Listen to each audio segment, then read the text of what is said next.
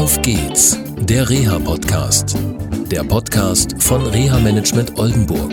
Mit Tipps und Ideen zur Rehabilitation für Unfallopfer, Rechtsanwälte und Versicherungen. Moin Moin äh, zu einer neuen Sendung von Auf geht's, der Reha-Podcast. Schön, dass ihr zuhört oder zuschaut. Ähm, heute bin ich im schönen Hameln und sitze bei Thorsten Böker, Architekturbüro in Hameln. Okay, und was machen Sie so als Architekt, Herr Böker? Ähm, überwiegend beziehungsweise fast ausschließlich äh, behinderungsbedingte Baumaßnahmen, also Wohnraumanpassungen für Unfallverletzte, insbesondere meistens Rollstuhlfahrer, Gehbehinderte. Und das im Rahmen von ja, Wohnungshilfemaßnahmen, die über Unfallversicherungsträger oder Haftpflichtversicherer äh, abgewickelt werden. Über den letzten Zweig, über den Haftpflichtversicherer sind wir dann auch mal zueinander gekommen und haben schon einige Fälle jetzt gemeinsam gelöst. Genau. Okay, ähm, wie sind Sie eigentlich äh, als Architekt darauf gekommen, barrierefreies Bauen zu unterstützen, zu planen? Ähm, das fing an, ja, eigentlich mit meiner Lehre. Ich bin seinerzeit bei meinem Onkel in die Lehre gegangen, der Architekt war. Und der hat das mal angefangen, hatte einen Freund, der bei der Bauberufsgenossenschaft tätig war. Der hatte dann hier im Raum Hameln mal damals einen aktuellen Fall. Ja, und das war dann so der, dieses Projekt, was den ganzen Stein ins Rollen gebracht hat, hat sich dann für ihn immer weiter ausgeweitet. Ich habe dann nach meiner Lehre als Bauzeichner Architekturstudium begonnen, habe das abgeschlossen, dann bin ich wieder in das Büro eingestiegen und habe es seit 2000 jetzt selbstständig übernommen. Ja, und habe das dann auch weitergeführt. Okay, und wo arbeiten Sie? Also hier nur in Hameln oder Kreis Hameln oder wo sind Sie überall tätig? Nee, man kann sagen, das erstreckt sich fast über das gesamte Bundesgebiet. Also es sind verschiedene Berufsgenossenschaften, die ja ansässig sind von Norddeutschland bis äh, runter in, nach Süddeutschland und dann dementsprechend haben die dort natürlich auch ihre, ihre Projekte, die ich dann betreue. Okay, und das klappt auch. Wir haben ja gerade einen Problemfall in Hessen, der zu lösen ist und auch total super spannend. Und ähm, ja, in dem Fall geht es im Prinzip erstmal nur um Klarheit schaffen. Genau, da geht es um eine Maßnahme, da möchte jemand äh, nach dem Abschluss der Heilbehandlung, also wenn er aus der stationären Heilbehandlung herauskommt, erstmal provisorisch einen Wohnraum beziehen äh, im Bereich äh, des Hauses seiner Eltern und da war jetzt halt die Aufgabe zu klären, ist das auch machbar? Das, was er sich da vorstellt, ist dieser Wohnraum überhaupt dafür geeignet, um entsprechend angepasst zu werden oder insbesondere äh, finanziell machbar? Also ist das sinnvoll für eventuell ja nur eine kurze Übergangszeit dort tatsächlich eine bedarfsgerechte Lösung zu schaffen? Wie lange dauert eigentlich so eine Planung? Also es gibt ja verschiedenste Fälle. In dem Fall war es ein Besuch, einmal gucken und ähm, ja, planen halt, was ist möglich. Ähm, ist natürlich auch abhängig, wie entwickelt sich die betroffene Person, wie entwickeln sich die Unfallfolgen, was kann in der Reha noch rausgeholt werden. Aber es gibt ja auch einige Fälle, wo man schon relativ frühzeitig weiß, okay, es wird in Baumaßnahmen äh, enden. Mhm.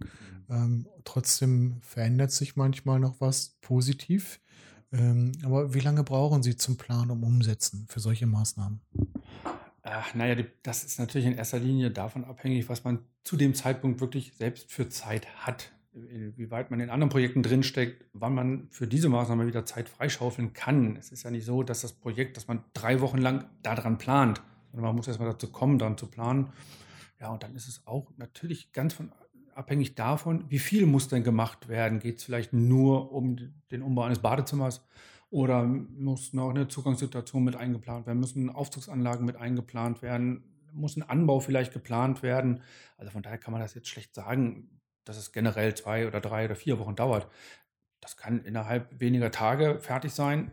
Das kann sich natürlich auch hinziehen, insbesondere dann, wenn vielleicht sogar noch baurechtliche Sachen vorab geklärt werden müssen. Kann man überhaupt, darf man überhaupt das, was man eigentlich machen muss, um das Gebäude bedarfsgerecht anzupassen? Darf man das baurechtlich überhaupt?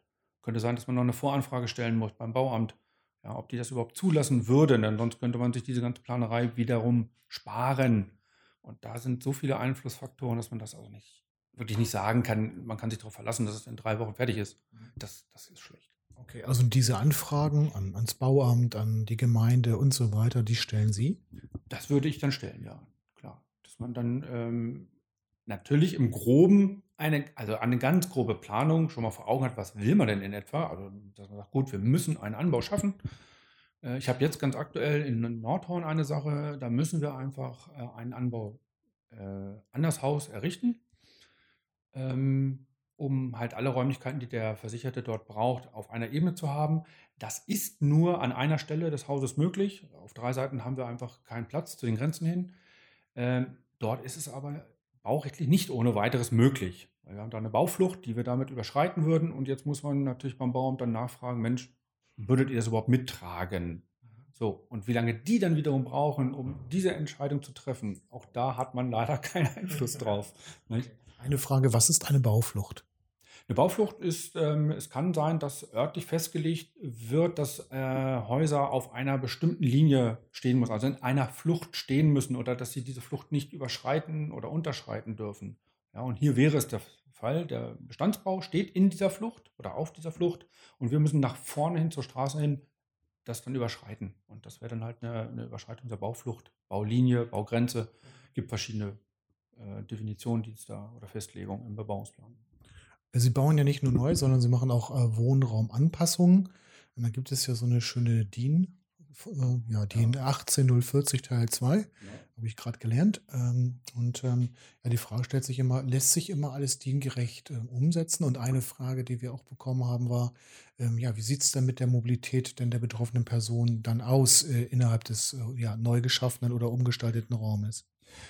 Ja, also im Neubau sicherlich lässt sich die DIN lässt sich einhalten. Das kann man planen. Man muss sagen, diese DIN ist ja auch generell eigentlich eine Neubaunorm. Äh, Im Bestand ist das natürlich schwierig. Ich kann nicht jedes Haus normgerecht umbauen. Das geht nicht. Äh, manchmal ist einfach der Platz nicht da. Wir bauen in Mietwohnungen um. So, und wenn da ein Badezimmer nur eine gewisse Größe hat, ist da meistens nicht der Platz, noch einem anderen Raum was wegzunehmen, um das Badezimmer größer zu machen. Das geht nicht. Man muss dann natürlich gucken, reicht es dennoch? Kommt der Versicherte trotz allem damit zurecht, auch wenn das jetzt nicht normgerecht ist? Ja, das muss man halt einfach prüfen, ansonsten macht es auch keinen Sinn. Ähm, man muss natürlich im Vorfeld auch ähm, prüfen, reicht die Norm überhaupt aus? Also alleine die Einhaltung der Norm heißt ja auch noch nicht, dass der Betroffene, für den wir bauen, es dann nutzen kann. Es gibt ja durchaus Versicherte, die oder Geschädigte, die größere Flächen zum Beispiel brauchen als die, die in der Norm vorgegeben sind, weil sie mit gestreckten Beinen im Rollstuhl sitzen oder weil sie einen Pflegerollstuhl äh, benötigen, in dem sie geschoben werden. Die kommen. Duschliege oder sonst was. Duschliege, ja, genau. wenn ein Duschliege zum Einsatz kommt. Das sind einfach Sachen, die jetzt die Norm noch nicht berücksichtigt. Ne? Also bei Neubau auch überhalb der Norm sozusagen kann gebaut werden. Genau, das genau. kann auch schon erforderlich sein. Also, okay.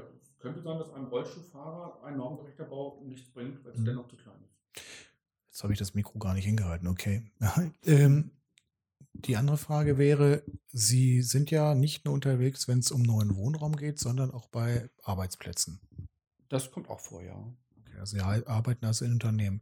Wie ist das? Trifft das, was Sie äh, da immer vorschlagen, so auf ähm, ja, äh, freudige Entscheidungsträger oder äh, wird da auch manchmal so gearbeitet, dass man sagt, okay, äh, das wird zwar vorgeschlagen, aber wir machen hier kostengünstigere Lösungen und so weiter und da wird dann in der Umsetzung nicht unbedingt auf die betroffene Person Rücksicht genommen?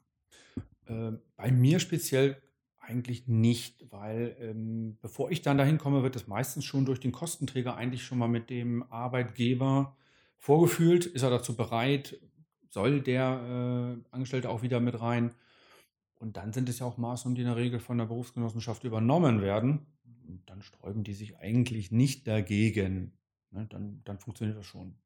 Okay. Ähm, arbeiten Sie auch bei der Arbeitsplatzgestaltung mit Integrationsämtern zusammen? Oder welche anderen Kostenträger als Haftpflichtversicherungen oder Berufsgenossenschaften? Wen haben Sie noch als Kostenträger?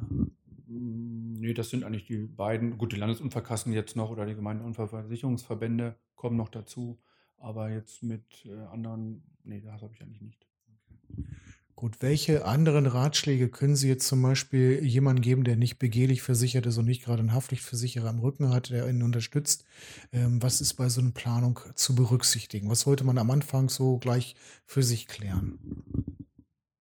Äh, ja, was sollte man klären? Auf jeden Fall ähm, die ganz persönlichen individuellen Bedürfnisse, dass man sagt, was brauche ich, womit komme ich zurecht und dass man das sich so schafft, dass man tatsächlich sich für den Alltag einfach das so einfach wie möglich macht.